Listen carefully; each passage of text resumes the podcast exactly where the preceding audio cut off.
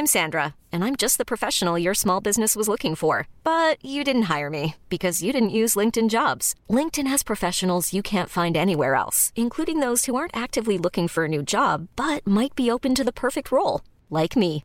In a given month, over 70% of LinkedIn users don't visit other leading job sites. So if you're not looking on LinkedIn, you'll miss out on great candidates like Sandra. Start hiring professionals like a professional. Post your free job on linkedin.com/achieve today.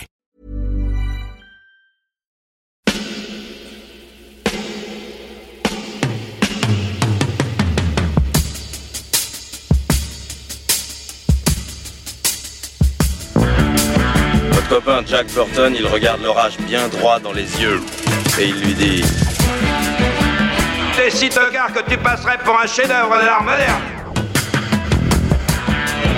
Madame, je n'écrirai rien sur ce film, c'est une merde Merde Ce sont les gars qui se prétendent normaux qui vous déçoivent. Les dingues, ça ne fait jamais peur.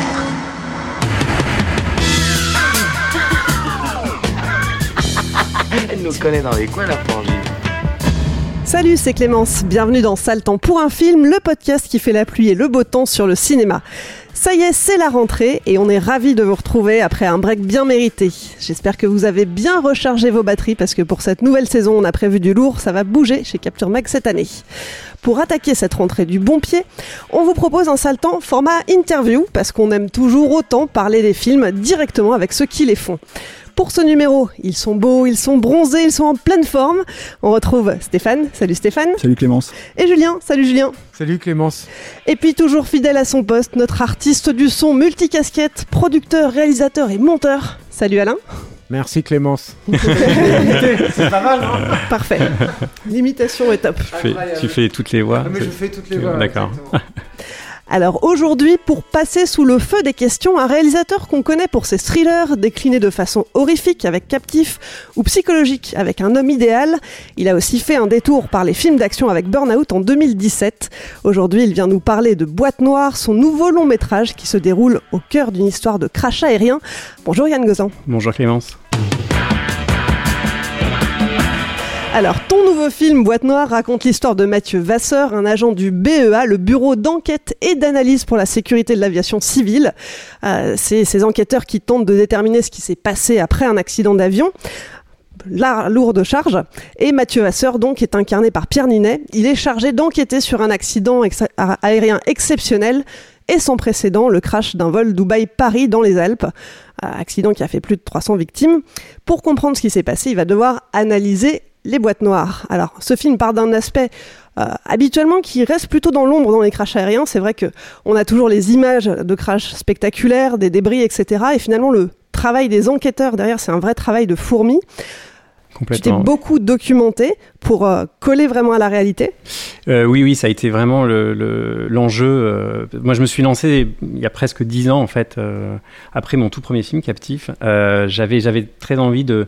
J'ai toujours eu en tête l'idée de, faire un film qui tournerait autour de, cette boîte noire, parce que je trouve que c'est un objet tellement euh, fantasmatique, qui appartient à l'in- à l'inconscient collectif, mais dont on, les journalistes nous en parlent sans cesse quand il y a des, accidents, mais on ne sait pas à quoi vraiment elles, correspondent. Et donc, ça m'a, je trouvais ça très intrigant, en fait. C'était mystérieux, un peu secret. Et donc, euh, j'ai, en, en m'y intéressant, j'ai, découvert l'existence du BEA, donc ce bureau d'enquête et analyse dont tu faisais référence, qui est, cette autorité euh, compétente en charge d'enquêter sur les crashs. Il faut savoir que c'est, une, autorité qui est vraiment reconnue, dont l'expertise et le savoir-faire est reconnu à travers le monde. hein. Vraiment, il y a, l'équivalent américain qui est, excellent, qui s'appelle le NTSB, et le BEA français. Euh, donc voilà, ça a été évidemment le, point de départ. Et, en commençant à travailler, je me suis rendu compte que bah, je ne savais rien de ce monde euh, et je ne pouvais pas continuer à tenter d'écrire une histoire euh, en racontant n'importe quoi. Donc il fallait vraiment que j'aille sur le terrain et en premier lieu que je, je, contacte les gens du BEA. Et j'ai eu la chance, parce que le milieu de l'aéronautique, c'est quand même un monde qui est extrêmement fermé. Euh, J'avais tenté de ren- rencontrer des, représentants de constructeurs, choses comme ça. J'ai jamais eu de réponse. J'attends toujours la, réponse. Euh, en revanche, le, BEA, vraiment, on, fait preuve d'ouverture d'esprit. J'ai- présenté le projet que je, voilà, que je voulais faire autour d'un crash. C'était encore très minime hein, et j'avais très très peu de choses. Euh, et surtout, je leur ai dit, moi, je veux vraiment que ça soit réaliste. Je veux être ancré euh, dans le réel. Je veux comprendre comment vous travaillez, etc. Et donc j'ai eu la chance vraiment de rencontrer euh, des enquêteurs et j'ai fait énormément d'interviews, en fait, d'entretiens avec eux et j'ai glané énormément d'informations. Et donc dans le film, j'ai volé. Il y a beaucoup d'anecdotes euh, qui, qui, sont tirées de, en fait, de, de, faits réels ou de, choses vraiment qui ont réellement existé et qui ont énormément nourri le scénario. Euh, et c'est devenu une obsession chez moi de, euh, au fur et à mesure que je, continuais le travail d'écriture, d'essayer de, de, glaner le maximum d'informations. Comme, comme quoi, par exemple Qu'est-ce qu'on, que, Quels sont les faits en fait que tu as qui, ont, des, qui sont venus des petits détails, par exemple, euh, il y a une histoire de dashcam dans, de, dans, la, dans le film, Mhm. euh, le moment où Pierre euh, euh, voilà. Et ça, ça c'est une histoire qui a été, voilà, un des enquêteurs qui, donc, il faut, faut savoir que c'est des gens qui écoutent les enregistrements des boîtes noires, hein, qui, Mhm. ces boîtes noires qui enregistrent les conversations euh, euh, et tous les sons dans le, dans le cockpit, mais aussi ils analysent parfois, vous avez des, des appareils qui n'ont pas euh, de- d'enregistreur à bord, comme certains hélicoptères. On le voit d'ailleurs dans le film, et on- ils ont la chance d'avoir eu un, un kidam qui se baladait en forêt et qui a, qui, qui a levé la tête au ciel et qui a pris avec son iPhone euh, le- la scène de crash. Et donc ils vont analyser cette vidéo pour savoir, par exemple, ce qui se passe. Euh, et donc cette- ces, personnes-là qui passent leur journée à analyser ces enregistrements audio et vidéo, eh bien, un de ces enquêteurs-là, ils ont un tel souci, c'est une, presque une déformation professionnelle. Il se dit, bah moi dans ma voiture, je veux absolument être sécure, donc je mets une dashcam. Et cette, cette idée-là. Bah, je la trouve évidemment, je me dis, mais c'est évident. Le mec passe ses journées à faire ça, c'est évident qu'il va mettre une dashcam dans sa voiture, mais c'est un truc que je n'aurais jamais pu euh, euh, penser, en fait, euh, Mhm. si j'avais pas eu cette anecdote-là. Et en plus, C'est c'est un quelque- peu plus qu'une anecdote. Elle joue un rôle film, central dans le film. C'est important. c'est important, ça- Même, j'ai envie de dire, ça définit, ça contribue à définir ce personnage-là, qui, euh, qui, est- qui est aussi très important lui-même dans le film, même dans Exactement, et c'est ça, tu sais, quand tu écris ton scénario, tu, tu, tu pars de ça, et puis tout d'un coup, tu, c'est comme une pelote de laine, de- Mm. tu tires le fil, et puis ça te donne encore plein d'idées, et effectivement, je- tu le dis très bien, ça caractérise ce personnage de, de Mm. Pollock, comme ça, ça, ça apporte quelque chose dans sa car- caractérisation, et ça Mm. joue en plus dans le récit, euh, euh, c'est très très important. Et après, il y a plein plein de choses, hein, euh, un- un- une des thématiques du film, bon, qu'on ne peut pas malheureusement développer, parce qu'on va déflorer trop de choses, mais je, je, je ne voulais pas reconstituer un crash qui aurait ré- réellement existé. Et donc, quand je suis allé voir le BA, je me suis dit, mais c'est quoi pour vous les, les problématiques majeures d'aujourd'hui dans l'aviation civile? Euh, Qu'est-ce qui, qu'est-ce qui, c'est quoi les dangers aujourd'hui? Et donc, bon, je ne peux pas répondre à cette question. Il faut voir le film. mais eux m'ont parlé de, de, de, cette- cet élément-là, de ouais. cet élément-là qui est devenu central. Et, et voilà, c'est comme qui ça. est très important en plus aujourd'hui, quoi. Enfin, je c'est c'est allé Oui, oui. grandissant. euh, Euh, bien, complètement, complètement, années, ouais. Mm. complètement, complètement. Et c'est vrai que j'avais envie de parler au-delà de ce, de ce point euh, qu'on évoque, euh, mystérieux là. Ça donne envie, c'est pour voilà, les gens, on tease à fond. Mais c'était aussi d'évoquer euh, aussi à travers le, le, le, enfin le cadre de la l'arène de la- l'aéronautique, de l'aviation civile. Mm. C'est vrai que c'est- il y a quelque chose de, de- qui me- je voulais je voulais évoquer cette problématique qu'il y a entre l'homme et la machine. Enfin, ces, Mhm. ces histoires d'automatisation euh, euh, qui prennent le pas sur l'humain. Ça, c'est quand même quelque chose qui, j'ai envie de dire, qui dépasse même euh, le, cadre de la- de l'aéronautique. C'est Mhm. tout ça, toutes ces problématiques-là, je, les, je, je, je trouvais ça vraiment fascinant. Pardon, J'avais une question aussi sur l'écriture parce que euh, c'est un fait assez euh, peu courant finalement et le son a une énorme importance dans le film par la force des choses, par le métier du- de, de, de Pierre Ninet. Oui. Mais du coup, en fait, au scénario, il y a euh, votre, euh, enfin ton, pardon, euh, preneur, enfin pas preneur de son, mais ton, ton, ton responsable son sur le film. Tout à fait, Nicolas Bouvet, le demandais- monteur son. Oui, c'était Voilà. très, euh, c'était très très important. Dès le départ, en fait, euh, j'avais commencé à écrire un, un- un premier traitement et je lui ai fait lire. Il avait trouvé ça pas bon du tout d'ailleurs. Euh, et il m'a dit non, non. Et puis il a apporté plein d'idées. Tout Et je me dis, mais en fait, il faut que je travaille avec lui. Mais, mais, mais c'est en plus, c'est quelqu'un qui a travaillé sur tous mes films de- de- depuis mes- mon tout premier court métrage. Donc c'est quelqu'un que- qui, est, qui est vraiment un ami, quoi. Mm.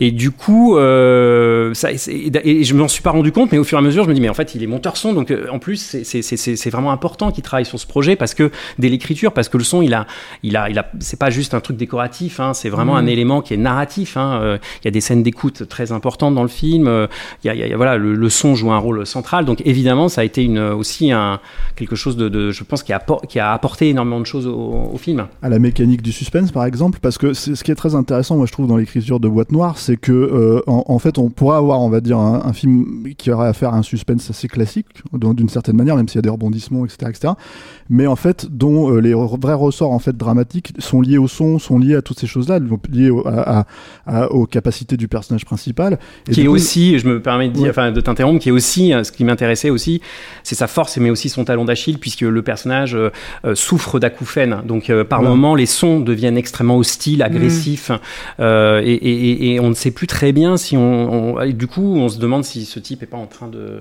bah, ça, de se tromper. Ça, quoi. ça fait partie de notre positionnement de spectateur tout à fait particulier autour du vis-à-vis du personnage, qui est un, des Voilà. points très intéressants de Boîte Noire. Et dans l'idée justement du son, en fait, est-ce que euh, le- le- les connaissances, en fait, de la même manière en fait que tu t'es documenté sur euh, les boîtes noires, sur tout ça, est-ce que en fait l'idée d'avoir quelqu'un qui te donne des trucs beaucoup plus spécifiques sur le son permet de créer une mécanique du suspense un peu plus un peu différente en fait finalement. euh. Mais ça, ah, mais ça, cette idée-là, je l'avais quand même dès, enfin, je l'avais tout de suite en tête Mm. puisque je savais que dès le départ, c'est vraiment le point de départ, Mm. c'est de mettre au centre du récit, d'un récit à suspense, euh, cette boîte noire qui enregistre les conversations. Donc déjà, euh, et puis j'étais, j'étais vraiment fasciné euh, par tous ces films euh, que j'avais vus adolescent. Je pense, je pense, euh, alors c'est des références qui sont écrasantes, donc je les ai pas revues, mais je, évidemment, je pense à Conversation secrète, Blowout, qui sont des films qui m'ont énormément marqué euh, ado et qui et qui ont cette, euh, cette- cet élément similaire d'un Mhm. personnage qui devient obsessionnel, euh, qui a un rapport avec le son et qui écoute en boucle des, des, des, des- enregistrements. Et surtout dans Conversation secrète, il y avait ça quoi, chez, Mhm. chez le personnage de Gene Hackman. Et c'est quelque chose qui m'avait vraiment influencé Mhm. Pour essayer de... Voilà, d'ailleurs, on le voit un peu dans, dans le personnage de Pierre, d'un côté un peu nerd, un peu geek, Mhm. euh, mais qui en plus renvoie quand même à une chose réelle. Euh, Un des enquêteurs du BEA qu'on a vu, on a un peu, hum, on a, on a un peu poussé les curseurs, mais il y avait quand même ça, et comme tu le disais tout à l'heure, c'est vraiment un travail de fourmi et ce côté euh, d'analyse euh, très pointu, bah, ça, tu deviens très vite obsessionnel, tu deviens, tu peux, voilà, c'est, c'est- il y a un truc qui devient où tu es dans ta bulle et, et tu ne vois plus le tableau d'ensemble et tu peux te tromper hein. quand elle naît. Euh, rivé sur un élément, tu Mm. vois plus le, le- le tableau d'ensemble et tu peux te tromper. C'est ça aussi le danger euh, dans ce travail-là. Mais ce qui en même temps, ce qui commence à devenir presque, j'ai envie de dire, une constante dans ton œuvre. C'est-à-dire que là, euh, y a- déjà, tu travailles énormément de points de vue. Euh, euh, ça, c'est très fort, hein, et c'était déjà très fort dans Captif. hein, Mhm. et, euh, mais ça, je trouve que ça s'est vraiment accentué. C'est devenu un, un- presque un procédé narratif central en fait de tes films euh, ensuite. Et puis avec un- une personnalité euh, qui devient euh, obsessionnelle, euh, passionnée de toute façon, et qui est en train de s'enfermer en fait dans quelque chose, quoi. Et, et tu, tu- enfin, Ouais, c'est- vrai que ça, c'est- un, un constat que tu fais ou euh, que c'est un truc que tu as envie j'ai- de creuser ou- Oui, je, mais je me le. de nous, de toi peut-être. Peut-être, mais alors là, il faudrait que j'aille voir un psy. je me, je me le dis pas consciemment, mais c'est vrai que j'aime bien les personnages. Euh, Bon, évidemment, le- le- la dramaturgie, vous avez un personnage face au monde extérieur, mais, mais en fait, c'est aussi, ce qui me plaît bien, c'est aussi quand le conflit, il est intérieur, en fait. Et donc, Mhm. euh, le film, c'est autant quelqu'un qui se bat contre l'extérieur, mais aussi il se débat avec lui-même, quelque Mhm. part. Et, et ce côté mental, en fait, à un moment donné, dans le film, par exemple, il tente de se, de se plonger, quoi, mentalement dans le Mm. Dans l'avion pour savoir ce qui s'est réellement passé. J'ai- J'aime bien ces, ces, ces moments où on bascule presque dans un genre, on est à la lisière du fantastique et, Mm. et, ça, et tout devient un peu abstrait et on rentre dans la psyché. Je pense que le film, c'est autant un film d'enquête que j'ai essayé que j'ai tenté, j'espère, euh, en écrivant une histoire la plus captivante et haletante possible. Mais en même temps, j'ai l'impression que c'est aussi une psyché dans ce personnage qui est obsessionnel, euh, euh, qui, qui devient complètement paranoïaque. C'est vrai que ça me fascine, quoi, quand on s'enferme dans une mécanique et et aussi, c'est peut-être aussi l'idée de contrôle, d'un type qui, qui est dans le contrôle et qui va complètement perdre le contrôle. Hmm. Et, et, euh, tu parlais justement de ces scènes dans, les, dans lesquelles il se projette, en fait, il est en train de reconstituer les, les circonstances. du Pour moi, c'était l'ADN du film. Tu vois, Mais quand j'écrivais le scénario, Ah ouais. excuse-moi de t'interrompre, c'était vraiment. c'est clair, il faut qu'on je en me parle, disais, euh, ça, euh, moi, je parfois je fonctionne comme ça, c'est sans doute pas très bien, mais Mhm. parce que toutes les scènes elles sont importantes, euh, voilà, Mhm. évidemment, pour construire un film. Mais il y a des scènes où tu te dis, là, c'est pour moi, c'est l'ADN du film. Enfin, je sais pas, c'est, c'est, c'est- si je réussis pas ces séquences, et ça va pas, quoi. Il faut. Pourquoi c'était l'ADN du film déjà de, pour toi? Et après, j'aurais une Parce que c'était à la fois le décor, c'est-à-dire Uh-huh. le décorum qui, qui, qui définissait le, le film, ce hangar, cette carlingue, cette solitude en fait. cette solitude, lui au milieu de ces. En plus, j'aimais bien ces- ce plan au sol, quoi, Mm. où on a reconstitué le, le- le- on a tracé euh, comme une scène de cadavre, en fait, Mm. en- de, de scène de crime, pardon, où, Mm. où il est là en train de- de- d'essayer de, savoir ce qui a pu se passer. Je trouvais qu'on était dans le cœur de du monde, quoi, de l'aéronautique, de ce truc très fascinant, aussi morbide, hein, euh, de ce cimetière de, d'épaves. Il y avait quelque chose de comme ça que je trouvais assez fascinant, quoi, de très cinématographique, Oui, de très synégique. comme moi, voir les épaves, par exemple, des Comme fauteuils et tout, putain, c'est Comme moi aussi, quand je l'ai découvert, voilà, bizarre, quoi. ça- exactement. ouais. Donc ça, je savais que visuellement, en tout cas, ça, ça me, ça me- je savais que ça allait être payant et que ça Mhm. devait être vraiment le, le film. Et, et- et j'aimais bien, à un moment donné, cette bascule vers. un- Je dis pas que le film ne bascule pas dans un genre fantastique, pas du tout, mais il est à la lisière, quoi, dans le climat en tout cas. Ouais. Et, alors moi, ce, qui, ce que j'aime beaucoup, c'est que le personnage en plus, c'est, un moment aussi tu le sens en empathie en fait. Il est, il est, c'est là aussi il s'im- il s'implique énormément. Et néanmoins, il y a quelque chose qui m'intéresse, c'est qu'il est en recherche de, de la vérité, mais quand il est dans la reconstitution, ça tu le comprends a posteriori. il- ces images-là, ces projections mentales-là, ne mentent pas en fait. Oui. C'est-à-dire que même si tu peux avoir potentiellement une fausse piste parce que tu es comme lui, tu ne vois pas, euh, tu ne vois Bah, pas c'est la son- son totalité, propre point de vue, hein. voilà. Ouais. Euh, en même temps, tu, ça ne ment jamais. Et ça, j'aime beaucoup, en fait. Je voulais, je voulais que tu nous en parles, en fait, de ce choix-là, parce que finalement, il n'est pas évident. C'est-à-dire qu'à partir du moment où tu admets que tu es dans la projection mentale de quelqu'un qui est en recherche, il aurait très bien pu nous conduire sur une fausse piste à ce moment-là, et toi, tu as choisi de ne pas le Eh ben, faire. ah, Moi, j'ai mon explication là-dessus, mais je voudrais t'entendre, en fait, sur ce Bah, choix-là. moi, quand on le voit, j'aimerais bien qu'on puisse se dire qu'il a peut-être tort. Que ça soit parce que euh, ce qui, ce qui m'intéresse, c'est dans la Oui, définition. on- on- ça, c'est vrai. Dans la définition d'un enquêteur, c'est et même d'un scientifique en fait, ça va au-delà de ça, de l'enquêteur, mais euh, pour les recherches en scientifique aussi, en parlant avec les enquêteurs du BEA, eux me disent bah voilà, il y a une part très rationnelle, très scientifique, c'est des gens hyper méticuleux, hyper, hyper- hyper pointus, et en même temps, tu peux pas t'empêcher qu'il y ait l'idée de l'in- l'intuition, de quelque chose qui est complètement irrationnel en fait, et, il faut les deux en fait. Euh, j'ai envie de dire pour être un bon enquêteur c'est pas c'est pas le bon chasseur mais c'est le bon enquêteur. Donc il y a ces deux éléments là et là à ce moment là dans le film c'est, il se projette en, utilisant aussi, comme il y a du Wi-Fi à bord avec des photos qui ont été postées, donc tout ça est quand même assez réaliste. Il essaie de se, mais en même temps, c'est une projection mentale. Et pour moi, il y a quand même une ambiguïté. On on sait pas quoi. Est-ce que c'est le fruit d'un raisonnement rationnel, ce qu'on on est en train de voir, ou est-ce que c'est le fruit simplement d'une intuition euh, un peu paranoïaque du bonhomme? Et donc d'être dans cette ambiguïté-là, je, je, je, je, trouvais ça Et intéressant. il, tu- tu- il ne ment pas en fait dans ces trucs. C'est-à-dire que moi, ce que j'ai vu, euh, ce que j'ai analysé a posteriori, hein, Mhm. je te parle de ça a posteriori, Ouais, ouais. pas en voyant le film, Ouais, pas sur l'expérience en direct, c'est de me dire, il n'est pas allé, il est, c'est, ce qui en fait un héros un super enquêteur si tu veux, c'est qu'il ne va pas jusqu'à l'endroit où il n'est pas sûr en fait là Ah où oui, il- complètement, tu vois oui. ce que je veux dire complètement. et, et, et, et je me suis dit ça c'est un signal euh, le Yann Gozol en fait nous donne un signal là que c'est un bon enquêteur en fait sauf que tu, tu l'analyses a posteriori en fait ça. Oui, c'est vrai, c'est vrai. Oui, oui, et tous les éléments sont qu'on a. Il, re- ce puzzle, ce premier plan Mm. séquence qui ouvre le, le film. Il le revisite de manière fragmentée. Et c'est vrai que tous les éléments sont, sont identiques et sont bien placés. Donc, euh, mais c- j'avais quand même envie qu'on ait au, au visionnage, quand on est en train de voir le film, qu'on se pose cette question, qui est Mm. cette ambiguïté. Et, Euh, et de toute façon qu'on vienne au- on en vienne aux mêmes conclusions que lui en fait vis-à-vis fait. de ce qui se situe quoi. Et en même temps, tu le traites quand même aussi vis-à-vis des autres personnages, qui se posent vraiment des questions sur le fait qu'ils soient euh, finalement complotistes ou pas, et de poser la question aussi de manière générale sur la thématique euh, Complètement, actuelle. quoi, complètement. Aujourd'hui, euh, c'est c'est ça, ça que je trouvais que le film était très pertinent par rapport à l'époque, puisqu'on parle de, énormément de, de fake news. euh, On ne sait plus. Aujourd'hui, tout est tellement dématérialisé avec les outils euh, numériques qui sont à nos dispositions, qui sont pas si compliqués que ça. En plus, on peut, on peut, euh, voilà, c'est très compliqué de savoir ce qui est vrai, ce qui est faux, quoi. Et on le voit dans les, dans les, pour les journalistes, enfin la difficulté de Mm. savoir est-ce que c'est, il y a même des émissions, c'est info, intox pour savoir. Attendez, non, ça a été. Donc on voit bien qu'on est dans une, et ça, je trouve qu'on est dans une époque où on, où on va vers un monde où on ne saura plus à un moment donné ce qui est vrai, ce qui est faux. Et ça, ça va, je pense, rendre complètement fou. Et la paranoïa du personnage, on l'aura tous, quoi, à un moment donné, si on continue sur cette voie-là, je, je, je pense. Parce que on ne sait plus, quoi. Et ça, c'est vrai que ne plus savoir ce qui est vrai, ce qui est faux, la, la, la- la frontière est extrêmement ténue. Et c'est ce que le film raconte, je pense, entre la quête de vérité et le, et le complotisme. Et aussi, ce qui était pour moi important à mes yeux, et je sais pas si, voilà, je l'ai réussi, mais je, je tenais à ce que on va te dire Ouais, c'est gentil. Hein.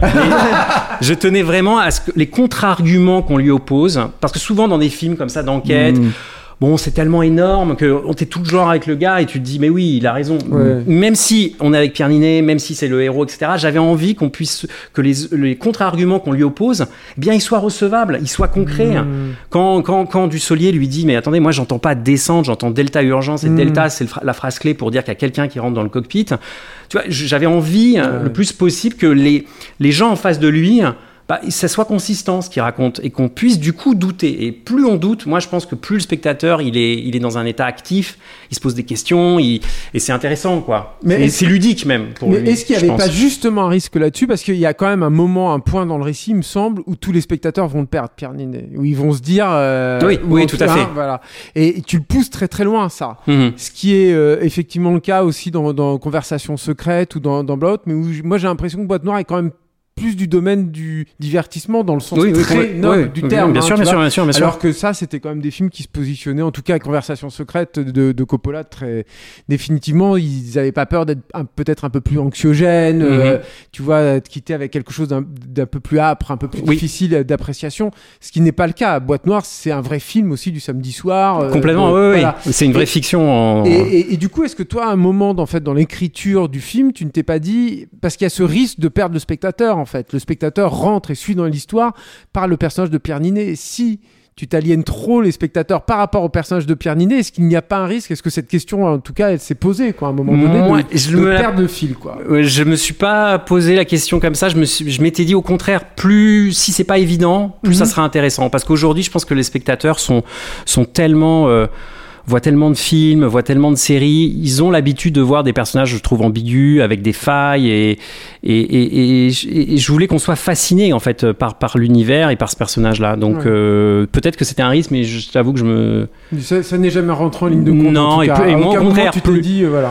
Non, j'ai pas non. eu cette peur-là. Euh, Ce Uh-huh. qu'on me reprochait souvent, c'était plutôt le jargon technique qu'il y avait dans le scénario. On, allait- on me disait souvent, euh, ça, ça, ça va être imbitable, on va rien comprendre, ça va être trop opaque. Qui passe crème, et je ne sais pas pourquoi. Et ben moi non plus. mais moi, C'est marrant, hein ouais, mais parce que je, et moi j'avais, et chaque fois je leur disais, mais moi quand j'ai, quand j'avais 12 ans, j'ai vu Wall Street, ça parle de finance, euh, je connaissais rien à la finance et j'ai, compris le film parce que en fait le film ne s'arrête pas juste à, à- peu importe les, la technicité des termes employés par les personnages, ce qui compte dans une séquence, c'est les enjeux humains qu'il y a, les, re- les relations en fait euh, en- entre les personnages quoi. Les si tu captes les conflits qu'il y a entre les personnages, c'est gagné. Hmm. Et c'est pas grave si le film à un moment donné il a un petit temps d'avance et toi tu tu tu comprends pas tous les termes, mais Mm. ce qui est important c'est de savoir voilà euh, les conflits entre les personnages, l'enjeu humain qu'il y a derrière. Mm. Oui, puis même, c'est c'est normal, en fait, que tu n'arrives pas à suivre les toutes les conversations, en fait, de ces, de Oui, ces de ces, gens-là. et de ces gens-là et ça leur donne en plus un côté euh, très technique. Tu sens que c'est Voilà. des pros quoi. Mm. Mais d'ailleurs, à propos de technique, il y a cette scène d'ouverture de la boîte noire. Je crois que c'est moi, c'est la première fois que je vois à quoi ressemble une boîte noire en vrai. Qui, qui n'est pas donc noir, mais, qui- mais orange pour être euh, évidemment tout de suite plus visible sur les sur les zones de crash. et- et là, c'est intéressant de voir la technique justement parce que c'est quelque chose qu'on montre jamais. Mm. Ouais, je crois, je crois, je crois que ma connaissance, sauf erreur de ma part, je crois qu'on n'a jamais filmé, on n'a jamais vu ça. Mm. Et d'ailleurs, on l'a vraiment ça, c'est l'aspect très réaliste et authentique du film. On l'a tourné dans les locaux, dans leurs euh, leurs locaux, là où ils ouvrent les boîtes noires ou là où ils ont ouvert par exemple Et ça se fait comme ça. Et ça se fait comme ça. Alors ça, euh, là où ils ont ouvert par exemple le- le- la boîte noire du Paris Rio, qu'on Mhm. avait retrouvé, vous savez, qui était resté deux ans Oui, euh, sous, l'eau. On savait pas, on était, tout le monde Mhm. était très tendu pour savoir si la carte mémoire qu'on extirpe de cette boîte était exploitable. Donc oui, c'est cette boîte, ce, ce truc orange énorme qui est censé résister au choc, Mhm. au feu. À l'intérieur, vous avez un cylindre et à l'intérieur il y a des couches et des surcouches de différents éléments pour protéger cette toute petite carte euh, mémoire hein, où il y a les, enre- les enregistrements, les sons euh, dans le cockpit et qui vont peut-être révéler euh, la vérité. Et là, il y a un enjeu. Alors, on fait venir les, les- les- lors de cette ouverture, c'est filmé comme dans- on le voit dans le film. Il y, a un- il y a- il y a la présence d'un OPJ, un officier de la police judiciaire, et puis les, représentants du constructeur, de la compagnie aérienne, etc., sont présents derrière la vitre hein, pour, pour assister à cette ouverture. Et, et je- moi, je- le BEA m'avait montré des vidéos de l'ouverture de la, de la boîte noire du Paris Rio. Donc, on a, on a respecté, si vous voulez, toutes les étapes. La seule différence, c'est que parfois, une ouverture de boîte noire, ça peut durer, euh, suivant l'état dans lequel on la retrouve, hein, ça peut durer deux heures, trois heures, Oh une heure. Donc là, c'était là, j'allais faire du cinéma expérimental si je filmais ça en temps réel. Mm. Mais donc, j'ai, évidemment, ça, ça dure quelques minutes dans le film, mais en revanche, toutes les étapes euh, sont, sont respectées. Et puis, y a, y j'ai tenté de, de vraiment de de, de mettre en valeur l'aspect cérémonial, quoi, rituel qu'il y a à ce moment-là. c'est presque organique. J'avais presque l'impression de voir un Cronenberg, quoi. tu oui, c'est ça. Il y a toutes ces couches euh, de qui, qui sont là pour protéger la carte. C'est vrai qu'il y avait pour moi le, le- le dispositif, c'était d'essayer de de rendre euh, de faire de cette scène une opération à cœur ouvert. Une autopsie, moi Une je pensais, autopsie, c'est hein. dans- dans- tu vois, tu parlais de- du truc, du côté morbide en fait, tout à l'heure, Complètement. de la scène de crime, alors que c'est quelque chose qui est manifestement mécanique en fait quand il est. Mais je- hein, moi, parce voilà, mais moi corps, je, je voulais qu'il y ait ce côté organique, effectivement. Et, et, et, et après, j'ai vraiment tout ce qu'on voit est véridique. Le, le, le fait qu'il porte ses masques FFP3, là, c'était bien avant le, bien avant la Covid. Ils, ils portent ce genre de, de masque. hein, c'est vraiment ces masques-là. Enfin, tout était. De toute façon, on avait vraiment les. D'ailleurs, il y a une jeune femme qui est à côté d'Olivier Rabourdin euh, qui porte un masque et qui, en fait, s'occupe de l'ouverture de la boîte noire. Euh, elle travaille au BEA. hein. C'est- vraiment elle euh, qui s'en occupe d'ailleurs. Donc, j'avais vraiment les, les vrais gestes et, et c'est vrai que l'apport du par, par rapport à tout à l'heure quand tu me posais la question sur le- la documentation, je me rends compte aujourd'hui, s'ils m'avaient pas ouvert leurs portes, s'ils n'avaient pas pu faire toutes ces interviews, je, je crois que j'aurais pas pu faire ce film en fait. Et au-delà de la technique, il y a quelque chose d'autre que moi j'ai trouvé très réaliste. Alors il se trouve que je connais un peu le milieu de l'aéronautique, j'ai de la famille qui travaille dedans.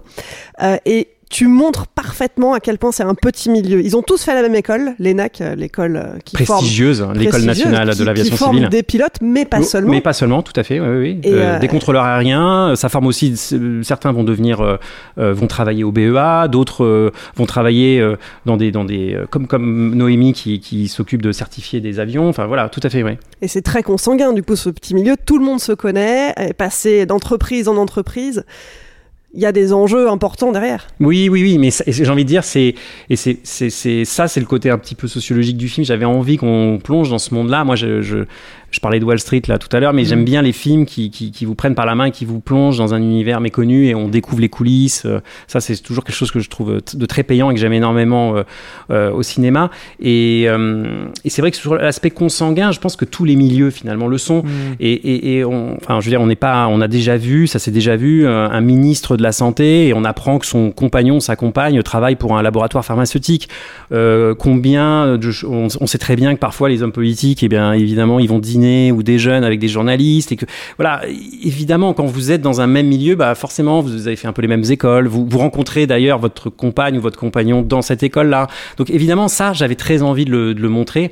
Euh, J'étais fasciné par ce monde. Et puis, au-delà de ça, du couple, je, trouvais que c'était quelque chose d'intéressant de, de de pas montrer ce couple juste sur le à, tra- à travers enfin en tout cas le montrer à travers le prisme du travail. C'est pour moi un couple le, entre Pierre Ninet et le personnage qu'interprète Lou Delage un couple qui se sont euh, qui s'est construit euh, à, à la sortie de l'école et sur une, une alliance professionnelle l'idée de d'ascension professionnelle. Ils sont très ambitieux. Ça j'aimais bien. Je trouvais que c'était peu vu finalement. Et, et je sais que dans mon entourage j'ai- été à Dauphine je vois euh, j'ai vu des gens qui voilà qui sortent de très grandes écoles de commerce etc c'est un peu le même profil. C'est des, des, des, des, des, des gens très jeunes ultra diplômés qui ont l'habitude de, de, de naviguer dans des milieux ultra compétitifs. Et je trouve Mm. que ça dans le cinéma français on le voit pas beaucoup quoi. Non, on voit vrai. beaucoup d'artistes on voit des gens dans la dèche mais on- ce, ce type là ce genre là ça existe et puis il y avait un côté un peu je trouve euh, d'économie de marché il y a un côté très très euh, libéral comme ça ils sont très très focus euh, Mm.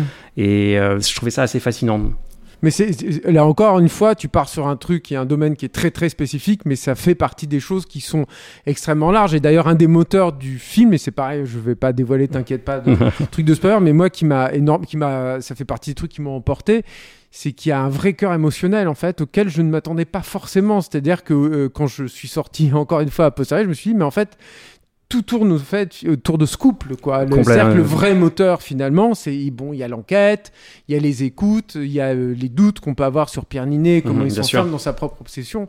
Mais finalement, ce qui compte là-dedans, et euh, c'est là où le personnage de, de, de Lou Delage a une énorme importance, et je la trouve euh, incroyable d'ailleurs, euh, bah c'est ça en fait, c'est comment tu te comportes avec l'autre vis-à-vis de ton cursus professionnel, on va dire. Quoi. Con- Oui, c'était, ça me fait plaisir ce que tu dis parce que c'était pour moi avec les scénaristes, on s'était dit, moi je voulais pas que ce soit juste un film d'enquête. Avec, il, il fallait que la- l'aspect professionnel à un moment donné ait des répercussions dans sa vie intime. Mm.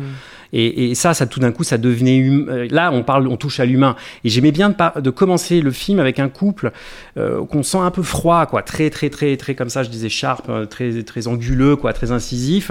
Ils me parlent la première fois qu'on les voit ils se retrouvent, la première fois qu'ils se retrouvent ensemble tous les deux, c'est en voiture après la, une soirée, un cocktail. Le, le premier truc dont ils parlent, c'est de boulot, quoi. Mais au fur et à mesure du film, euh, là, parce qu'il va y avoir un grain de sable qui va, qui va frotter entre eux, la paranoïa va s'immiscer, ça va, à un moment donné, ça va être vraiment très, très tendu entre eux. Et là, je pense qu'on touche à l'humain, à un côté beaucoup plus viscéral. Et, et, et, et, euh, voilà, je- le personnage de Lou, euh, qui, est, qui est secondaire au début, joue un rôle central.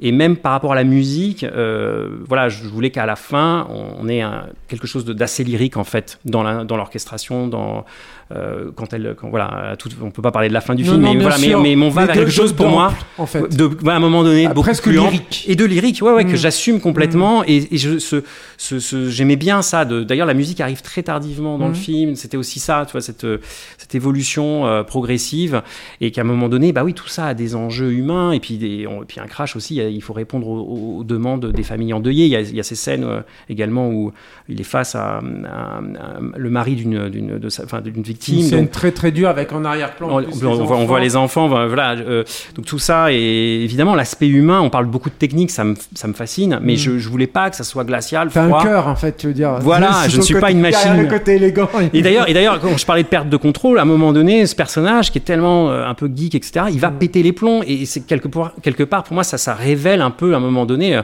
l'humain. euh, C'est pas avec une machine, quoi. Au contraire. Et, et c'est vrai que Lou, elle aussi, au début, elle a. Alors, j'aime beaucoup dans le film le fait qu'elle, euh, son allure. Je trouve qu'on l'a jamais vue comme ça, avec cette, cette, cette coupe de Voilà, cheveux c'est ce que j'allais dire. Ça lui donne un côté hyper dur, quoi. hyper dur, professionnel, etc. voilà. Et, et, euh, et elle est obligée d'être comme ça parce qu'elle navigue dans un milieu euh, évidemment d'hommes euh, où la performance règne. Il faut voilà, elle a la pression sur les épaules. Faut voilà, on, on le sait très bien dans ces milieux-là de, de masculins. Il faut que les nanas montrent qu'elles sont l'égale des hommes et deux fois plus. Elles, elles font deux fois plus que les hommes. Donc on- voilà, elle est obligée d'être comme ça. Et c'est vrai que j'aimais bien à un moment donné qu'elle fende la mu- l'armure et qu'il ait une qui est quelque chose de l'ordre de vraiment de l'émotion pure et du Mm. lyrisme euh, où on y va quoi. J'ai Mm. pas euh, voilà et je le revendique. Moi, j'aimerais bien qu'on parle un peu de la mise en scène parce qu'il y a, y a une, y a une, bon, il y a déjà une vraie rigueur d'écriture. On en a parlé un peu, mais euh, euh, vraiment dans les recherches, dans, dans comment ça peut irriguer le suspense, comment ça peut irriguer les personnages et tout. Euh, mais dans la mise en scène, notamment, le film commence par un plan séquence. Mhm. On en a un petit peu parlé en antenne tout à l'heure, mais j'aimerais bien qu'on y revienne parce que il y a, il y a un peu. Alors, tu as cité Blowout par exemple de De Palma, mais c'est vrai qu'il y a un autre film de De, de Palma qui est bon, beaucoup moins, euh, comment dire, apprécié, beaucoup moins populaire, qui s'appelle Snake Eyes, qui Mhm. commence avec un, un plan séquence. ce film, ouais. Voilà, et moi aussi, mais c'est vrai que dans Snake Eyes, il y a cette idée que ce plan séquence qui est beau- beaucoup plus long hein, dans, dans Snake Eyes et qui et voilà, euh, il, re- il recueille absolument toutes les logiques de la frimeur. conspiration. euh, non, mais toute la logique de conspiration en fait du- Bien qui, qui découle du film. Et là, je me demandais s'il y avait une logique un peu similaire là-dedans. Ouais, modestement, modestement, Bien oui. sûr, mais, mais en- tout, tout en quand même euh, en, en pointant des choses du doigt, comme par exemple des éléments qui vont servir à l'enquête derrière, comme euh, la photo Facebook, comme euh, Mm. Tout à tous fait. ces trucs-là, euh, que qu'on retrouve. Est-ce que quelque part, on pourrait presque dire, tu as voulu vraiment faire en sorte que tout soit en filigrane déjà à ce moment-là Ah, complètement. C'est pour ça que c'est un plan séquence déjà? Alors oui, alors pourquoi le plan séquence? C'était vraiment déjà, je trouvais que ça allait plonger le spectateur tout de suite directement dans l'univers. Et, et, et, et, et le plan séquence, déjà, il y a l'idée de temps réel. Il n'y a, a pas de mm. triche. Euh, Vous sent- voilà, et le, le côté temps réel était important dans le film, puisqu'à Mhm. un moment donné, euh, ils sont pas d'accord sur des timings. Et, et le, le plan séquence, outre ce côté temps réel, je trouve le plan séquence amène une lisibilité, une spatialisation très très claire. Et comme il y a Mhm. différents éléments qui se jouent à ce moment-là, eh bien, on- le film vous montre voilà, précisément et vous visualisez les choses très très bien. Euh, ce que n'aurait pas pu, enfin, ça aurait été moins clair si ça avait été découpé. Et puis, me- ce plan séquence me permet de vous montrer où se trouve euh, la boîte noire clairement dans la, dans l'aile de la, enfin, dans la queue de l'avion. Tu commences avec les pilotes et, Et tu je, finis avec la Et boîte je finis noire. avec la boîte noire où on les entend parler puisqu'elle enregistre Mm. les, les- voilà tout est lié et donc ça- voilà donc déjà c'était pour moi la raison de ce, ce plan séquence et, et c'était intéressant pour moi de me dire que ce qui se passe ces quelques minutes qu'on voit à l'écran en fait euh, le- l'enquêteur va, va, va se replonger dedans et on va les revoir, euh, mais sous différents angles et de manière un peu euh, fragmentée. Et c'est modestement, je mets des guillemets, sans aucune prétention, mais c'est vraiment l'aspect pour moi qui me faisait, qui me plaisait. Je me dis, c'est le petit côté, j'ai un peu de Palma, quoi, de, de ce. Quelle prétention Oui, un peu. Non, mais- ce qu'il y a dans Snake Eyes, c'est-à-dire complètement, de, évidemment, de ce plan qu'on va revoir Mm. avec les différents écrans de, de contrôle qu'il y a dans le film. Mm. Et c'est pour ça que c'est un film très, c'est un film pour moi Snake Eyes, euh, je trouve euh, aussi important vraiment dans la filmo de de, de Palma que, que Blowout parce que c'est un, c'est vraiment un film sur le cinéma, c'est un, Mm. c'est un film pa- d'accord. ouais. passionnant. Enfin, je veux dire, Ouais. euh, c'est Sur d'une richesse l'image, quoi, sur l'image. Et voilà, c'est- c'est Godard qui disait que le, le cinéma c'est 24, euh, c'est la vérité 24 images secondes. Mm. De Palma, lui, il dit non, c'est faux, c'est 24 images, euh, c'est le faux 24 images, quoi. Mm. Mais euh, donc voilà, c'est, c'est, ça, ça participait un peu de la, de la, de la, de la même chose, oui. Et en même temps, ça te permet justement, en étant en temps réel, en étant dans, ça s'est passé comme ça, même si Mm. vous, vous ne savez pas exactement tout, quoi. euh, ça te permet justement de jouer justement sur euh, bah, le point de vue de, de Ninet justement à ce moment quand il, quand il se met à, à imaginer ce qui pouvait se passer et savoir en fait que tu peux finalement euh, l'utiliser de manière, euh, euh, tu disais fantastique, mais moi Oui. j'aurais presque dit, euh, euh, euh, comment dire, euh, Cérébral. ouais, c'est-à-dire fait, oui. parce qu'en fait, il y a il- il- littéralement le, le son pour lui. C'est aussi l'image. Oui, Et oui. c'est ça qui est très intéressant en fait dans le personnage. Et d'ailleurs, il est présenté. Moi, ce que j'ai beaucoup aimé dès le début, c'est qu'il est présenté littéralement, c'est son oreille. Oui, en fait, qu'on voit, qu'on oui, oui. Et c'est assez. c'est- Mais mine de rien, c'est une idée de mise en scène toute bête, mais qui en fait nous fait prendre la conscience de l'importance en fait de son de son talent en fait, j'ai envie de dire, de ses Oui, capacités. ouais, complètement, quoi. complètement. Oui, oui, oui, c'était, euh, bah, c'est l'oreille, oui, Ça le lui, définit, quoi. Ça le définit, euh, ça le définit complètement. Et, et euh, mais c'était aussi, c'était intéressant de, de- quand il ces sé- séquences d'écoute. Je suis, allé- pour moi, il, en fait, c'est comme un, un archéologue, quoi. Il défriche des choses assez fragmentées et il tente de les reconstituer puisque l'en- l'enregistrement qu'il a est extrêmement dégradé, il est de mauvaise qualité. Et donc, c'est c'est pour ça que j'ai filmé souvent. J'ai filmé plusieurs axes euh, dans ces moments d'écoute. Euh, et il tente, lui, son travail, c'est de, et souvent en plan assez serré où je me rapproche de lui. Donc j'ai privilégié le gros plan pour euh, pour pour cette idée de fragmentation, quoi. Enfin c'est un peu, voilà, je fais une exégèse là, mais et donc l'idée c'est que lui il doit coller ces petits morceaux pour arriver au plan d'ensemble, pour arriver au fameux plan séquence qui lui était en continu Mhm. au début du film. Donc quand j'ai mis ce plan séquence au début, pour moi le reste ensuite est revisité, mais de manière fragmentée. Et lui il doit reconstituer de- le, le grand tableau, de le big puzzle, picture, quoi. le Ouais, puzzle toutes exactement. les pièces. Euh. Voilà, Mhm. exactement. Oui, et puis il y a aussi un côté ludique. Ah complètement. Ça, c'est en fait. Tout ça c'est ludique pour moi, Mhm. pour le spectateur. C'est-à-dire vous- que, tu dis au au spectateur, tiens, voilà. voilà, il y a Ça, ce- c'est les cartes du jeu. Hop, Ex- t'as ex- vu Hop, je, je t'enlève Je- le je truc. à truc, toi- à toi de de- retrouver le truc. Quoi. Exactement. Moi, je l'ai pris comme ça. Je me dis, bon, là, il m'a donné, il est en train de me donner toutes les cartes. D'ailleurs, c'est le, on a, j'ai presque envie de dire, c'est peut-être le seul point de vue, euh, disons, omniscient du film, euh, Complètement. plan séquence. Quoi. Euh, et d'ailleurs, il était écrit. hein, je- on n'écrit pas de choses techniques dans un scénario hein, Mhm. pour pas alourdir les choses. Et puis, on n'en a pas forcément l'idée. On sait pas comment on va tourner une séquence quand on écrit une scène. Mais là, pour le coup, avec les scénaristes, c'était vraiment spécifié. Quoi. On, on décrivait le mouvement de la caméra, le recul, le travelling arrière. Enfin, c'était dès le scénario. C'était une envie. Quand je parlais de scène ADN, la, Mhm. la scène évidemment d'introduction qui ouvre le film, pour moi, était était évidemment cruciale et, et, euh, et tout était écrit pour le Mhm. coup. Et par rapport à ce que tu disais sur le, le fait que de, on visualise les choses, mais je crois que le spectateur, comme le son est un peu dégradé, euh, que ces scènes d'écoute parfois elles durent, etc. Je crois qu'on tend l'oreille et on a envie, on visualise des choses, on a envie d'entendre, on tend le. Je pense que ça joue là-dessus et, on, et on se fait son propre son propre film. Moi, il y avait récemment, il y avait un film qui est, qui est magistral qui s'appelait Guilty d'un Mhm. d'un flic qui était dans un centre de, vous savez, téléphonie quand on Ouais, appelle ouais, euh, ouais. Donc il y a c'est tout, tout c'est un film qui est en huis clos hein, et, et- et toutes ces conversations téléphoniques qu'il avait avec les gens qu'il appelait. Et bah, euh, moi, je me souviens, je m'étais dit, mais je m'étais fait la réflexion, c'est dingue, je suis en train d'imaginer euh, ce que décrit la personne qu'il a au bout du fil, alors qu'on l'entend qu'en- qu'en- qu'en- qu'au son, qu'en off, quoi. Et donc, je trouve que le son, de toute façon, a une puissance aujourd'hui euh, plus forte que l'image, parce qu'on on baigne tellement dans des- dans- avec nos téléphones, nos écrans, on est- nos écrans sont là partout. Euh, l'image, on est, on est abreuvé d'images, et le son, je crois, garde un, truc. Et on en est, je pense que le spectateur n'en est pas conscient, en fait. Il se rend pas compte, mais vous pouvez, c'est une arme secrète pour, euh, pour, je pense, un réalisateur. Le son, vous touchez l'intime du, du spectateur, vous touchez son vraiment l'intimité, et c'est inconscient. T'avais déjà cette réflexion-là euh, euh, quand t'as quand t'as commencé le film, en fait, parce ah que oui, oui. Parce que le, le, le truc, c'est qu'évidemment, il y a ces précédents qu'on a déjà cités plusieurs fois, là, euh, sur le, qui tournent autour du Mhm. son.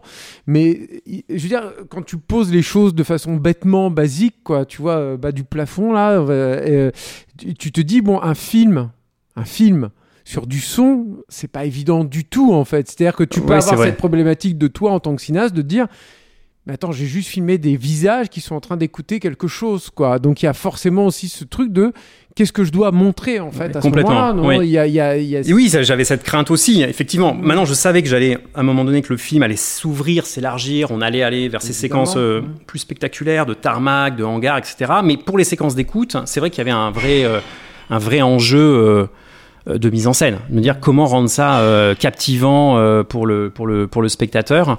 Et, et après, je, et, rien n'était gagné. Hein. Enfin, je veux dire, j'avais des retours, on me disait mais comment on va faire? Ça va s'ennuyer, etc.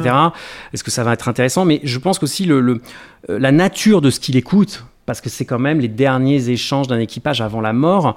Du coup, c'est pas n'importe quoi. C'est-à-dire que c'est pas, euh, c'est, il y, a- il y a un côté morbide quand même. Donc, je veux dire, ces enregistrements, ils sont, euh, ils ont, ils, ils sont chargés de quelque chose de quand même de relativement tendu. Euh, et si je puis dire, ça, ça m'aide quand même à créer une, un conflit, une tension. euh, euh, c'est- et c'est palpable. Et je pense que l'en- l'enregistrement qui le coûte, je pense qu'en tant que spectateur, vous n'êtes pas bien. Quoi. Il y a un côté un peu quand même anxiogène euh, Mm. qu'on qu'on ressent, il me semble. Je, je voudrais qu'on parle un peu de méthodologie maintenant, justement, sur ces enregistrements. Déjà, je voulais savoir, euh, tu nous parles en fait de la conception même des enregistrements. Mhm. C'est-à-dire que c'est, c'est quand même quelque chose d'enregistrer ces séquences-là et tout. Est-ce que, est-ce- comment tu as fait, est-ce que c'était juste en studio et tout, et ensuite de savoir si tu les as fait en amont du tournage ou tout, tout en post-prod, parce qu'également pour Pierre Ninet, c'est pas du tout évident. Et non, alors justement, ces enregistrements-là, et c'est là où euh, tu parlais de Nicolas Bouvet, qui, était le- qui est le monteur son Mm. et le scénariste, c'est là où il a joué vraiment, euh, il- ça a été d'une une grande aide. Il vraiment, c'est c'est lui qui s'en est occupé. Euh, ces enregistrements, on s'est rendu compte qu'il fallait, enfin, on s'est dit très vite qu'il fallait les avoir au tournage, euh, même si on les a retravaillés ensuite en, en post-production, mais pour le jeu des comédiens, c'était, il fallait qu'ils entendent ces enregistrements, donc il fallait les enregistrer en amont avec les voix des comédiens que j'avais sélectionnés pour les séquences, les deux pilotes. Euh, donc, donc ça a été fait euh, quelques un mois ou je sais plus très bien. Enfin, en tout cas, ça s'est fait en, amont, en amont des prises de vue amont des prises de vue. Donc, le qu'est-ce comment ça se fait? Bah, on est en studio.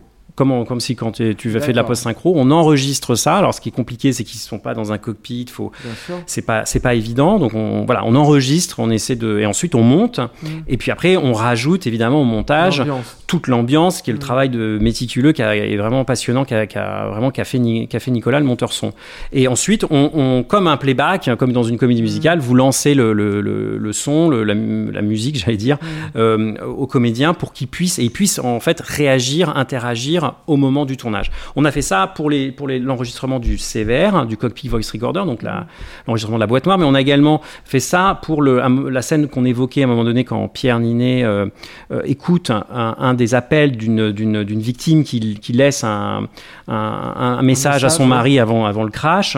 Donc ce, ce- ce- cet enregistrement aussi s'est fait en amont pour qu'on l'ait euh, sur le plateau et pour que... sinon ça aurait été vraiment abstrait quoi, pour, pour les acteurs.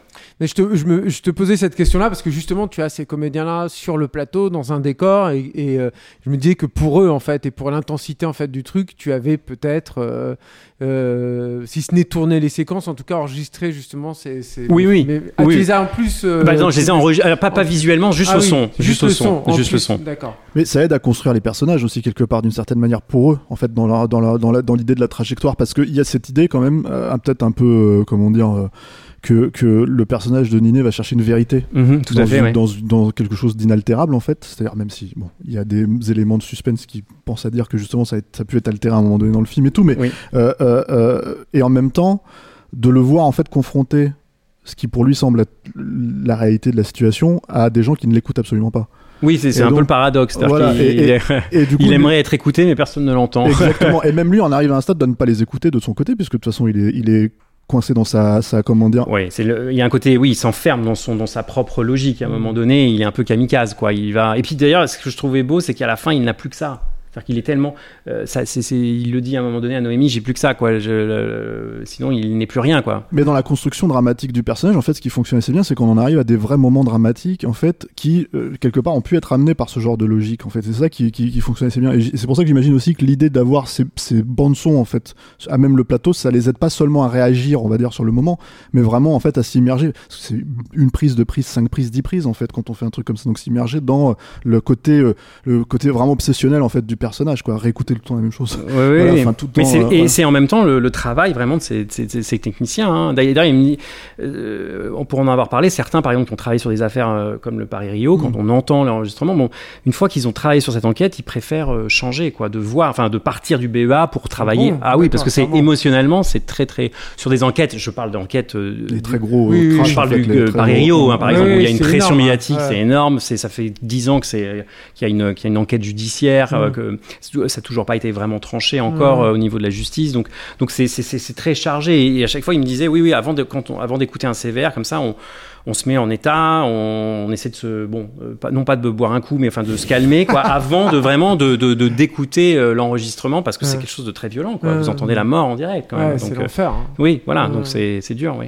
J'aimerais bien qu'on parle peut-être de, de, de deux points en fait euh, sur la sortie euh, spécifiquement de Boîte Noire. Alors déjà avant la sortie, euh, l'idée même en fait, toi dans ta méthodologie, bon là on part sur vraiment euh, la spécificité de l'écriture de Boîte Mhm. Noire, de, de, de la réalisation et de vraiment de, de, de prendre ce sujet qui est finalement très peu utilisé, d'en faire un vrai film de suspense qui fonctionne, qui est ludique et tout. Et on a cité quelques références. Euh, quand on regarde par exemple un homme idéal, on pense forcément à Hitchcock. Bien sûr, c'est ouais. automatique. Mhm. Euh, mais euh, du coup, je me demandais, et tu as dit toi-même que tu voulais pas revoir Blowout ou euh, Conversation secrète, Ouais, justement sont- pour ne pas être. euh, C'est des, des, des, des tels chefs-d'œuvre, hein, c'est un mais peu t'as quand, même- écrasant. t'as quand même une logique cinéphile en fait, donc tu vas voir beaucoup de, de films, beaucoup de choses. Est-ce que Oui. t'as tu t'enfermes, enfin, tu, tu vraiment, tu rejettes tout ça. Non, ah non, je rejette pas. ou- Moi, j'ai présenté par exemple Conversation secrète. Je mens un petit peu parce qu'en fait, je l'ai, je l'ai présenté, je l'ai revu. En fait, je l'ai revu, je l'ai présenté à l'équipe. Voilà, j'aime bien euh, Ah oui. montrer des films et ça, c'était un. Ah, enfin, la vérité. Et ouais, enfin, la vérité Ah. est dévoilée. Mais c'est vrai. Non, par contre, Blowout, je ne l'ai pas revu. Donc c'est Je- des référents quand même uti- utilisés Oui, pour la méthodologie. pour la méthodologie, tournage, oui, pour- oui, Qu'est-ce oui. qui t'intéressait? Pourquoi tu l'as montré à l'équipe? C'est intéressant ça. Euh, Parce que c'est quand même deux films. On, on parle parce que les sujets sont. Il y a une. il y a une c'est très voisin. Enfin voilà, il y a un truc qui. Mais en même temps, c'est deux films radicalement différents dans le ton, dans l'approche. Après, c'est un film des années 70. Voilà, Euh, ce qui, moi, me fascine dans Conversation secrète, qu'on ne pourrait, à mon avis, plus faire, à part si, si on s'appelle Jacques Audiard ou euh, Mm. peut-être Arnaud Desplechin. Mais c'est cette, je trouve que ce qui est fascinant chez, chez Coppola, c'est que le film, vraiment, pour moi, je trouve, est divisé en deux temps. Il y a vraiment un premier mouvement où c'est une étude de caractère. Mhm. Euh, Il n'y a pas d'intrigue à proprement parler. C'est une étude de caractère sur un personnage euh, avec à la psychologie euh, très complexe, quoi, qui est Mhm. vraiment pas un mec comme ça très tendre et très sympa de prime abord. Et après, le, le film bascule dans une enquête très Hitchcockienne en fait. Et, et une fois qu'on a, une fois qu'il a lancé, d'ailleurs il l'expliquait, je crois, dans le commentaire audio, il s'était rendu compte euh, Coppola qu'il a dû jeter, je crois, couper des trucs au montage parce que une fois qu'il a lancé l'intrigue policière, il pouvait plus revenir et pas euh, sur l'étude de caractère du personnage. Mais pour répondre à ta question, ce qui me fascinait, c'est je, je- tout me plaît dans ce film, même si le, le- évidemment, il, mais il- c'est- c'est- je crois que c'était un film sur l'obsession euh, aussi qui me qui me plaisait, sur le certains cadres à un moment donné qui me qui- que je trouvais fascinant, euh, voilà. Mais après, j'avais j'avais j'aurais pu leur présenter d'autres films qui m'ont plus marqué finalement. Je pense directement dans le film, je pense à, à certains films de Pakula, qui est un- Mhm. vraiment Ouais, un cinéaste ouais, ouais. majeur qui a donné ses lettres de noblesse au au, au film euh, paranoïaque, hein, au film d'enquête. Je pense à des films, on le connaît évidemment, il est très très connu pour les hommes du président, mais il y a, il y a un, un film comme, euh, comme Clout, hein, Clout, ou, oui, sûr. ou, euh, À cause d'un assassinat, euh, avec Warren Beatty, qui est un film que j'admire. Euh, je trouve que l'utilisation du cadre, puis cette, cette science qu'il a de de l'épure, je Mhm. trouve que c'est tou- toujours très épuré et, et- et à un moment donné il y a, un- il y a une tension, il y a un malaise qu'il arrive à, à créer donc c'était vraiment c'est vrai des bon des références euh, écrasantes mais euh, Mais qu'est-ce que tu veux communiquer à ton équipe quand tu leur montres le Coppola en fait? C'est ça qui m'intéresse en fait. écoute, je ne sais même pas moi-même une volonté de communiquer quelque chose ou de donner là peut-être. Oui, je certains sais pas, dans, dans, dans la précision de la mise en scène de Coppola dans le film, chaque- Mhm. leur montrer que tous les éléments, enfin la déco est incroyable du film. euh, je crois que c'est Dean Talaveris avec qui il avait déjà, qu'il a travaillé, enfin avec qui il a Toi, travaillé. c'est Michel Barthélémy. Michel Barthélémy. la- la- Parce Ouais. que tu parlais d'Audiard tout à Oui, l'heure. oui, oui, d'accord, qui a travaillé avec, ouais, Mhm. qui, qui- qui est vraiment, bon, qui, est- qui est un super, super chef décorateur. Euh, c'était, cette- ouais, je crois que c'était sur la rigueur, peut-être, Euh, la, rigueur et la précision. Et j'avais envie que le film soit très rigoureux Mhm. dans son, dans son, dans tout ce qu'il présente, dans son filmage, mais aussi dans ce qu'on filme. Dans, voilà, dans, il y a un truc comme ça qui doit être au cordeau. Mhm. Et je, trouve que le film de Coppola m'impressionne aussi. euh. Et puis il y a cette idée quand même d'un personnage, d'une un peu euh, dont la psyché est un peu torturée, qui, Mhm. qui, qui est aussi qui se débat avec ses démons intérieurs. Et sans, sans- encore une fois, hein, je me, je me, je- c'était une référence. euh, c'est un- quelque chose qui était important aussi dans le film, puisque c'est à la fois une enquête, mais aussi je trouve une plongée dans le Oui, bien sûr. dans la psyché de- du personnage de qu'incarne euh, Pierre Ninet. Pourquoi tu as choisi ce format de, de, de filmage? Parce que justement, sur le gros plan, sur la, la volonté d'aller chercher des. Mhm. euh, c'est du 2.35. hein, C'est ça, le scope, oui. Donc, euh, donc euh, là, on sait que le 2.35, par exemple, si tu as filmé un, un gros Mhm. plan, oui. il va falloir trouver de quoi nourrir à côté. Donc, si tu veux, dans, dans l'isolement en fait, du personnage, c'est pas forcément le plus évident en fait. Dans, Bah, moi je trouve que c'était intéressant justement parfois de, de jouer sur du vide dans le cadre. D'accord. Et, et, et je trouve que le, le, le- c'est vrai que c'est un format. Alors maintenant, on en voit pratiquement tout- beaucoup de films sont sont faits en 2.35, Mhm. donc ça, ça paraît maintenant tellement courant et que c'est plutôt les formats carrés qui d'un coup deviennent euh, Oui, on, bien on stylise les choses. Mais je, je trouve que le 2.35 quand même amène une stylisation. Ça me faisait penser au film que j'évoquais de Pakula, cette manière de de- de- d'isoler les personnages, de les mettre dans du vide. euh, Mhm. Je trouve qu'il y a quelque chose de, de, de très cinématographique euh, là-dedans. Vraiment. ouais. Hmm. Oui, puis pour filmer de toute façon un tarmac. un tarmac et, et- et en fait et vraiment je me suis posé la question ouais c'est quoi c'est quoi le format le plus intéressant pour filmer un avion Un quoi avion. et c'est vrai que là il y avait quelque chose de et puis le, pour filmer le vide pour filmer le, le, le- le côté un- comme ça le- d'isoler le personnage je trouve au, au contraire ça ça, ça, ça- c'était payant Hmm. Moi, je me pose. Alors, la deuxième partie de ma question, en fait, en vrai, parce que c'était un peu en, en deux, en deux parties, euh, il y a l'idée de la sortie du film là, qui, qui, qui Oui. arrive là. Enfin, Ouais. nous, on, on enregistre un petit peu avant la Mhm. sortie, on, on diffuse le podcast pendant, enfin, le jour de la sortie même. Et euh, quels sont les enjeux en fait pour toi à ce moment-là? Parce que c'est quand même un film assez, euh, comment dire. euh, Non, je pense, je Il a pense changé de couleur, parce que Ah, non, ouais. je le dis, parce que c'est pareil, les gens, il faut qu'ils s'imaginent, des trucs comme. Non mais l'idée, voilà. l'idée, que justement en fait, euh, euh, il y avait un succès quand même avec un homme idéal, Mhm. Euh, un, un film qui a moins bien marché avec Burnout, où tu es quand même un peu sorti aussi de ce cadre-là. Là, tu reviens un petit peu. C'est pas un homme idéal. Hein. Boîte Noire, il y a beaucoup d'autres choses. euh, euh, c'est, c'est, faut pas. Mhm. C'est pas forcément deux films jumeaux, je veux dire, mais déjà le fait qu'il y ait le même acteur principal, Ouais. ça, ça, ça renoue avec. C'est un acteur très populaire. Mhm. Ça renoue avec cette idée-là. Est-ce que euh, pour toi il y a un enjeu? Est-ce que ça fonctionne? Est-ce que tu te dis ma place en fait dans le cinéma français peut changer ou pas en fait euh, Ouais, je je pas sais- ces questions, non, en j'ai fait? pas trop envie de me Ouais. poser ces questions Mm. parce que après, c'est moi mon, mon travail, c'est de faire le film Mm. vraiment. Après, évidemment, après il m'appartient plus. Euh, et évidemment que j'ai envie que le film soit vu par les spectateurs. Je fais pas un film euh, pour moi tout seul. Sûr. Alors je le fais parce que ça, vraiment, je pense que c'est ça, c'est tout, tout le paradoxe hein, quand on fait un film. Je pense que c'est, on fait un film parce que euh, l'histoire t'intéresse, te passionne personnellement et tu veux le faire contre vent et marée, peu importe. Mais après, une fois qu'il est fait, moi j'ai envie qu'il touche le public, j'ai envie que les gens le voient, j'ai envie que, évidemment, c'est pour ça que le confinement, le fait que les salles soient fermées, tout ça devenait très très abstrait. hein. J'ai fait une partie de la post-production euh, euh, comme ça, on se demandait ce que, ce que ça allait être, euh, est-ce que le film allait sortir. Donc c'est. Ah oui, mais la sortie n'a pas été décalée, à ma connaissance. Si, quand Si, même, à trois Ah, à trois reprises. Il devait déjà sortir en novembre de l'année dernière, Ah, décembre, euh, et puis mars, je crois. Oui, ça a vraiment Ouais, été ça- tourné avant le confinement. Euh, ça a été euh, j'ai- terminé le montage image juste avant l'annonce du premier confinement. Donc toute Ah oui, la partie de post-production s'est faite pendant le premier Tu confinement. quand même du film, c'est pas mal, c'est admirable. Hein. Bah, C'est- ça, c'est je m'en souviens, c'était une étape parce que j'avais validé le montage image et je me souviens que le soir dingue. même, le- Ok. c'était le 17 mars ou le Ça doit 13. être affreusement frustrant, quoi. Ouais, oui, alors c'était beaucoup plus dur. Alors j'étais euh, rassuré parce que j'avais quand même le montage image, comme c'est une étape cruciale quand même dans un film, donc cette, cette étape était, était passée. Et puis il restait alors tout un travail sur le son, la Oui, bien musique. sûr. Donc là, ça a été plus compliqué pour euh, Nicolas euh, Bouvet, dont Mhm. qu'on évoquait tout à l'heure, parce que lui, il a ramené tout son matériel, et il a travaillé chez lui. Et je pense que j'ai dû euh, créer des, dissensions dans son couple parce que il travaillait dans sa chambre et sa femme était à côté. Et elle a entendu des bruits d'avion, de moteurs, de turbines, enfin des choses vraiment euh, fun euh, pendant les combien ça a duré? Deux mois de, de confinement. Donc avant Ouais. qu'on poursuive le travail.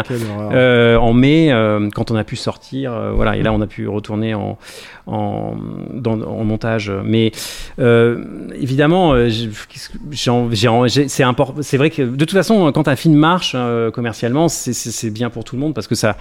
Ça, donne, euh, enfin, c'est un cercle vertueux, quoi. Et puis c'est vrai que c'est un genre euh, qui est quand même un genre peu exploité en France. Enfin, c'est ça. Donc c'est sûr que c'est pas mal, quoi. De, de- C'est une des raisons pour lesquelles je posais cette question aussi, parce que c'est vrai qu'en France, une comédie ne marche pas, il y en a quand même 15 qui sortent derrière, euh, un thriller ne marche pas, et d'un seul coup, en fait, on ferme les vannes, et, et surtout, on, vrai, on ouais. stigmatise peut-être le réalisateur qui, d'un seul coup, va devoir euh, faire des comédies en Oui, fait, ouais. pour, euh, pour continuer à tourner. Ce qui, ce qui, ce qui arrivait à, à des gens comme par exemple Fred Cavaillé, euh, euh, qui, qui, qui, qui militait beaucoup pour le, pour le film d'action, pour le, pour le polar et tout ça. Pourtant, il a, il- je pense qu'il a rencontré le succès. Ah mais clairement et en ouais. plus il en a eu bien sûr Ouais. mais c'est tout le tout le paradoxe après mais Ouais. à culpa et, et en fait euh, l'idée justement de- de- d'un film comme Burnout qui ne marche pas forcément autant que que, Mhm. que tu l'aurais aimé est-ce que justement ça ça crée pas euh, enfin, voilà, Après, c'était, c'était, c'est, difficile. Là. Vraiment, il faudrait Mm. poser cette question plus à des distributeurs, Ouais. des exploitants, etc.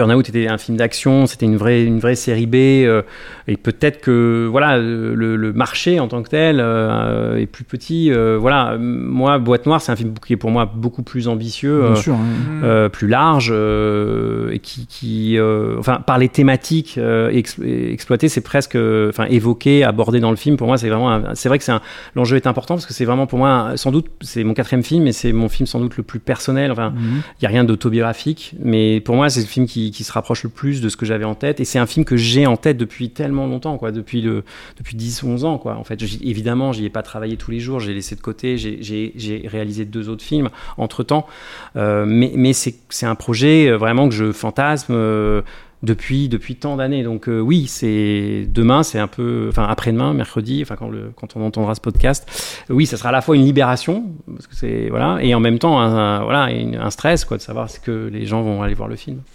Bah, allez voir le film. Ouais. On peut terminer là-dessus. Ah non, moi j'ai une dernière question quand Ah, même. ouais. Tu dis que ça fait donc plus de 10 ans que c'est- un projet. T'as Ouais. une véritable fascination pour les crashs aériens ou d'où ça un vient? peu morbide, ouais. non, mais c'est. euh, euh, J'avoue que je regarde les, tous- les Mayday, là, euh, vous savez, ces émissions oui, de sûr. reconstitution. Je sais pas, je suis assez fasciné par ça, effectivement, mais oh, mais vraiment, moi, depuis le début, je suis fasciné par le monde de l'aéronautique, vraiment le monde de la- de l'aviation civile. En fait, je suis quelqu'un qui, a- très très peur en avion quand je voyage, Euh, et en même temps, euh, je suis fasciné. Je sais pas comment dire, et je crois que j'ai- j'aime bien filmer ce qui, me- ce qui est secret et ce qui me fait peur aussi. Et, et je trouve que l'aéronautique, l'aviation civile, c'est c'est un monde, euh, voilà, un monde méconnu euh, qui m'a toujours, euh, toujours fa- fasciné et en plus que j'ai toujours trouvé euh, vraiment cinégénique, quoi. Je me suis dit, on n'a pas, de il y a des films de catastrophes aériennes, mais il n'y a pas de Mhm. film qui parle, qui montre ce milieu-là vraiment. Mhm. Et ça a été vraiment le, le- le déclic, quoi. D'ailleurs, du coup, je, je peux rebondir pour une dernière. Ça, Vas-y. ça me fait une dernière question, mais, mais euh, si, si on a le temps, mais parce que tu as parlé beaucoup de la documentation, de l'apport des gens de l'IDEA, mais je, forcément, je me demande. Alors, c'est pareil, c'est une question un petit peu basique peut-être, Mhm. mais tu n'as pas eu d'interdit parce que c'est quand même des sujets très sensibles sur des choses qui sont à mon avis quand même très protégées. Moi notamment Mhm. j'étais hyper étonné quand tu nous as dit que la, la, Le BEA la, la, la, la- boîte noire, Oui, en fait, quand oui. il- ben, on voit tout. Enfin, Oui, c'est, un truc de, de super documentation et tout. Et à aucun moment ils t'ont demandé de mentir sur quelque chose, si ce n'est de mentir par omission. quoi. Non, mais parce que de toute façon, le BEA, je crois, était, ils ont été euh, bienveillants à mon égard parce que je faisais une fiction. Je crois que si j'avais fait, euh, la, enfin, si je m'étais, j'avais fait une la reconstitution d'un crash qui aurait déjà existé, Évidemment, bien ils auraient sûr. été beaucoup plus touchy. Je crois qu'ils auraient, ils auraient été, à mon avis, ils m'auraient pas, euh, j'aurais pas eu à accepter tout ça. Mm. Ah, En revanche, après, je- c'est- vraiment, moi, j'ai essayé de euh, frapper à plein de portes et, des- et beaucoup de portes qui sont restées fermées. Et, et- et l'accès, j'ai envie de dire même au Bourget, enfin, ça a été très compliqué. hein. C'est c'est- un endroit où tous les chefs d'État euh, arrivent. hein. Euh, euh, on a eu, euh, je me souviens de quand, quand le, bah, euh, on devait tourner au Bourget, le, Jacques Chirac est décédé, donc il y avait tous les chefs d'État qui arrivaient. Évidemment, on a, on a dû tout revoir euh, Mm. puisque l'accès, l'accès évidemment euh, nous était interdit, ce que Mm. je, évidemment je comprends. Mais, euh, mais mis à part ça, euh, c'était parfois très très compliqué. Et, et les constructeurs, j'ai jamais eu accès. j'ai jamais eu, j'avais fait des demandes d'interview, de rencontrer certains. toujours c'était niette. Et même l'accès, j'ai eu très très peur à un moment donné de ne même pas avoir l'autorisation de, de- d'avoir- d'accéder à un avion. Quoi. C'était, c'était. Oui, c'est ça ma question. C'était très, très, très dur. Ouais, Je- parce je que tu vois la cabine, tu Ah, vois bien sûr, la bien boîte sûr. noire, tu vois comment ça se passe. Tu te dis bon bah, enfin c'est Oui, c'est oui, des, choses qu'on nous le commun des mortels ne- voit pas accès, accès, normalement tout à à ça. Et toi tout tu fait. donnes accès à tout ça. oui, oui. Donc forcément, on c'est se pose la question. De... C'est l'intérêt du film hein, en même temps, Oui. je trouve. Enfin, c'est un des intérêts, Intérêt, c'est vrai, ouais. mais c'est c'est un monde qui nous a interdit. Moi, je je pensais pas. Enfin, je- moi, je pensais qu'il y avait beaucoup de création en fait autour de ça, ou alors des, des transformations sur le. Mais d'ailleurs, ils ont vu le film les, enfin, le- Oui, les le- gens du BEA ouais, ouais, ouais, et ouais, qui se sont pensés du coup Et par bah, rapport à. En tout cas, ils, bah, ils ont été vraiment. euh, bah, il faudrait leur poser la question directement, mais ils ont été vraiment euh, agréablement surpris. Ils ont vu que j'ai vraiment suivi euh, leurs directives sur tout l'aspect euh, technique. Mhm. Après, j'ai pris. Après, ils sont, ah, ils sont un petit peu moins à l'aise quand ils voient le personnage de Pierre Ninet, qui est quand même un personnage euh, un peu, un peu très geek, qui à un moment donné Mhm. bascule, vrille un peu. Euh, donc évidemment, là, ils se disent, euh, j'ai pas rencontré de, de gens euh, qui, qui partaient en vrille comme ça. Évidemment là-bas. Et mais je leur dis, mais ça, c'est la fiction. C'est Mhm. évidemment, vous savez, c'est comme ces films qui présentent, le, je sais pas moi, des, des films anglo-saxons. où Vous voyez, le vous, vous êtes dans la CIA et donc il y a forcément à un moment donné euh, des personnages qui sont pas, euh, qui franchissent la Mais ligne. ils auraient aimé avoir Robert Redford. Voilà, exactement. Mais donc ça, c'est- c'est pour moi la, la part de fiction. Mais encore une fois, je trouve, moi, je me mets, dans la- je me, quand j'ai vu leur métier, je me dis quand même, ça, ça me faisait penser au boulot de monteur, hein, monteur Mm. son, monteur image dans le cinéma, c'est que vous êtes tellement ob- obsessionnel sur un élément que, à force, je, je pense que pour les nerfs, c'est compliqué. Et Mm. d'ailleurs. Je le disais tout à l'heure, quand ils travaillent sur des, sur des, sur des, sur des crashs euh, vraiment euh, très importants, avec cette pression médiatique très très forte, euh, les enquêteurs changent, partent. Il craque. Ah ouais, ils craquent parce que c'est dur. Mm. Ou ils font une pause, ils vont ailleurs, ils Mm. travaillent pour. euh, euh, ils, ils quittent le BEA pendant quelques temps, quoi. Mm. Donc, euh, donc c'est, c'est, c'est bien que c'est quand même, euh, euh, je veux dire, émotionnellement parlant, c'est, c'est, ça coûte, quoi. Ça a dû les toucher quand même d'être mis comme ça sur le devant de la scène. Oui, complètement. Oui, ils ont pas trop l'habitude Bah d'ailleurs. oui, oui. Non, mais tu me faisais tu, par- tu parlais des monteurs et tout, c'est pareil, quoi. C'est des gens qui restent un petit Oui, peu qui sont dans le- dans- dans- dans leur l'ombre, bureau, complètement, mais qui ouais, ont un pouvoir euh, démentiel. Ah bah ouais, complètement, complètement. Bon, eh bien, si vous voulez découvrir les coulisses du BEA, du Bureau d'enquête et d'analyse, Boîte Noire, vous pouvez le découvrir dès à présent au cinéma. Il est sorti ce mercredi 8 septembre. C'est le temps pour un film, c'est fini pour aujourd'hui. Yann, merci d'avoir répondu à toutes nos questions. Merci, merci à vous. Merci Yann. Stéphane, Julien, merci de m'avoir accompagné pour cet épisode. Merci. Merci Clémence. On remercie également Sébastien Vidal et toute l'équipe de TSF Jazz qui ont eu la gentillesse de nous accueillir. Grâce à vous, on a pu enregistrer cette émission dans de bonnes conditions. Et merci bien sûr à vous qui nous écoutez et qui êtes un peu plus nombreux chaque semaine. On est ravis de vous retrouver pour cette nouvelle saison. Si c'est la première fois que vous nous écoutez, pensez à vous abonner pour ne pas rater les prochaines émissions. Vous retrouverez tous les liens dans la description du podcast. Si cette émission vous a plu, euh, il y a plein de façons de nous soutenir. Vous pouvez parler de nous à vos amis, relayer ce podcast sur vos réseaux sociaux préférés, nous mettre des étoiles sur les applis de podcast et vous abonner à la chaîne YouTube de Capture Mag. Allez, je vous laisse la semaine prochaine. Retour à la formule habituelle avec un film très très attendu par les amateurs de science-fiction. On parlera de Dune qui revient au cinéma avec l'adaptation de Denis Villeneuve. D'ici là, portez-vous bien et à mercredi prochain.